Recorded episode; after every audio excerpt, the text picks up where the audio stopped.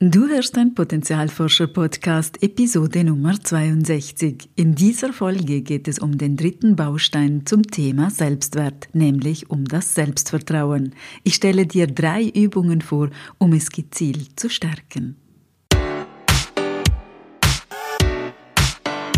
Willkommen beim Potenzialforscher Podcast für mehr Freude, Erfüllung und Sinn im Leben. Ich bin dein Potenzialforscher Coach Christina Schacker.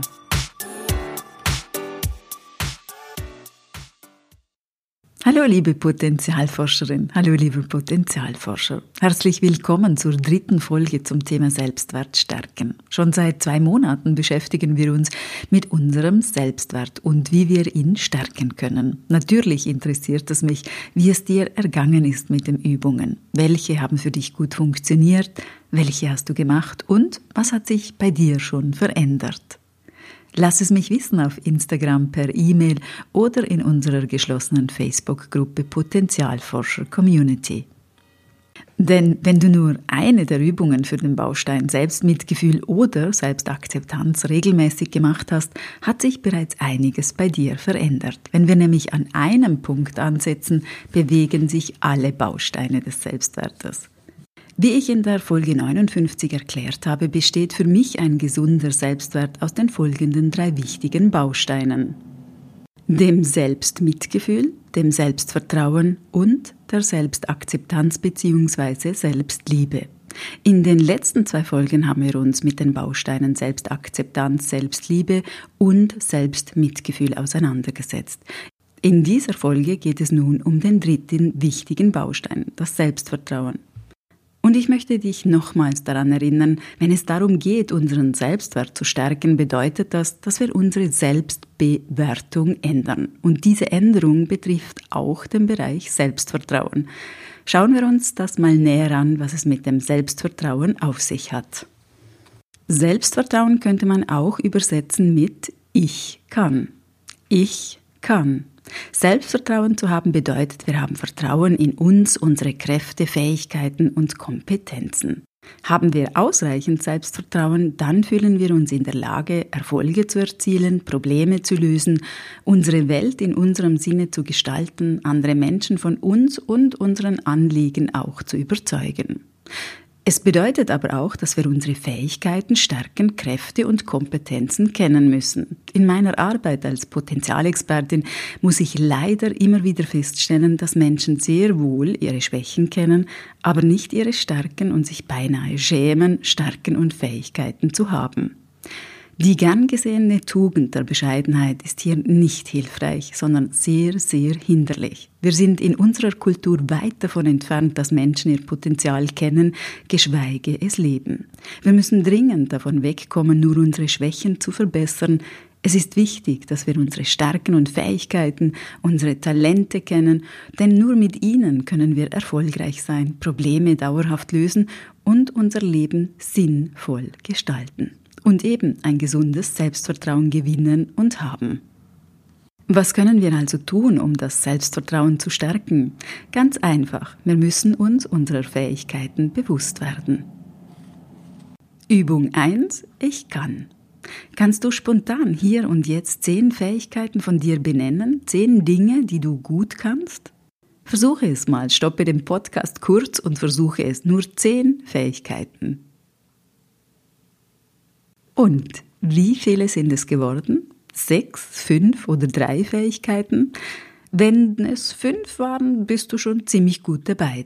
Denn die meisten Menschen schaffen weniger als fünf Fähigkeiten auf Anhieb oder so spontan zu nennen. Dabei haben wir so viele mehr. Deshalb ist es deine Aufgabe, dir während einer Woche jeden Tag zu überlegen, was deine Stärken und Fähigkeiten sind. Du kannst dir dazu einfach die Frage stellen, was kann ich gut?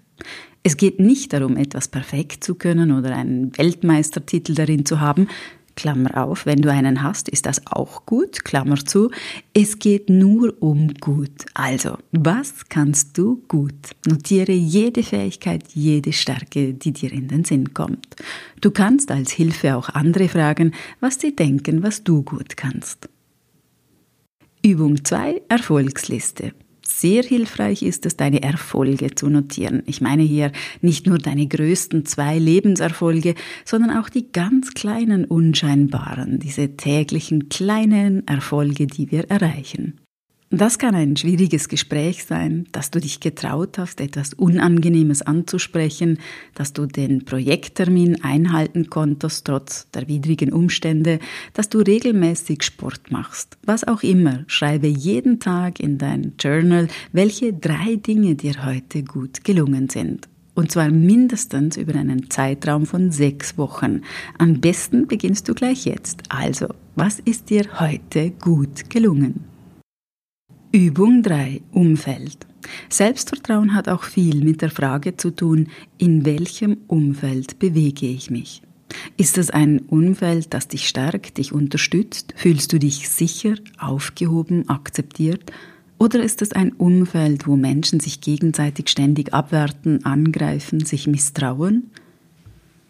Wenn wir im Alltag ständig Verunsicherung, vielleicht sogar Angst oder Abwertung erfahren, ist es sehr schwierig, Selbstvertrauen zu entwickeln. Denn nur wenn wir unsere Stärken und Fähigkeiten auch wirksam einsetzen können, stärkt das unser Selbstvertrauen. Sind wir in einem unsicheren Umfeld, müssen wir uns erstmal, und das ist wichtig, schützen. Nimm dir also bei Gelegenheit an einem guten Tag Zeit für die folgenden Fragen.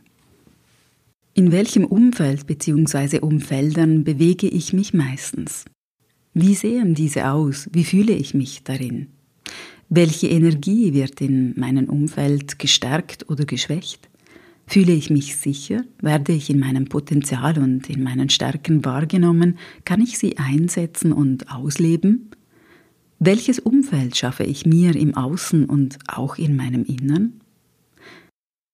Also nochmals zusammengefasst, unser Selbstvertrauen können wir stärken, indem wir unsere Fähigkeiten und Stärken kennen, indem wir uns unsere Erfolge bewusst machen, indem wir prüfen, in welchem Umfeld wir uns bewegen. Natürlich gibt es noch weitere Möglichkeiten, dein Potenzial zu entdecken und zu erforschen. Hör dir dazu einfach andere Potenzialforscher-Podcast-Folgen an. Für heute möchte ich dich einladen, auch diese Übungen auszuprobieren, neugierig zu sein und zu schauen, was passiert. Noch ein wichtiger Hinweis zum Schluss. Gerade für Menschen, die frühe Traumatisierungen erlebt haben, ist das Thema Selbstwert eine große Herausforderung. Was uns als Kinder bewusst oder auch unbewusst vermittelt wurde über uns, prägt den Selbstwert enorm. Was wurde uns gespiegelt über uns, als wir noch klein waren? Waren wir willkommen? Wurden wir als Person, als kleine Persönlichkeit gesehen? Wurden unsere Bedürfnisse und unsere Wünsche erfüllt und wurden unsere Nöte ernst genommen? Wurden unsere Fähigkeiten gesehen und gestärkt? Wie reagierte man auf unsere Fehler? Und wurden wir ermuntert oder eher entmutigt? Wenn du also spürst, dass da anspruchsvolle Prägungen waren oder sogar traumatische Erlebnisse, möchte ich dich einladen, dir Unterstützung zu holen. So wie damals der Selbstwert vielleicht negativ beeinflusst wurde von anderen, kann heute Heilung in Verbindung mit einer vertrauten Person geschehen. Das ist eine wunderbare Erfahrung und du bist es wert. Wenn wir uns also selbst akzeptieren, uns selbst mögen mit allen Stärken und auch Unzulänglichkeiten, mit uns selbst mitfühlend umgehen und so zu einem gesunden Selbstwert kommen, dann ist das aus meiner Sicht erst möglich, authentisch zu sein, uns selbst zu sein. Aber das ist ein neues Thema. Viel Spaß beim Entdecken und Erforschen deiner Fähigkeiten, deiner Erfolge und deines Umfelds. Nun wünsche ich dir einen wunderbaren Start in ein leuchtendes Potenzialjahr 2021 voller Selbstvertrauen und Selbstliebe, denn du darfst leuchten, so wie du bist. Frohes neues Jahr, deine Christina. Und denk daran, wenn wir unser Potenzial in die Welt tragen, dann ist es Magie. Etwas in uns leuchtet besonders hell.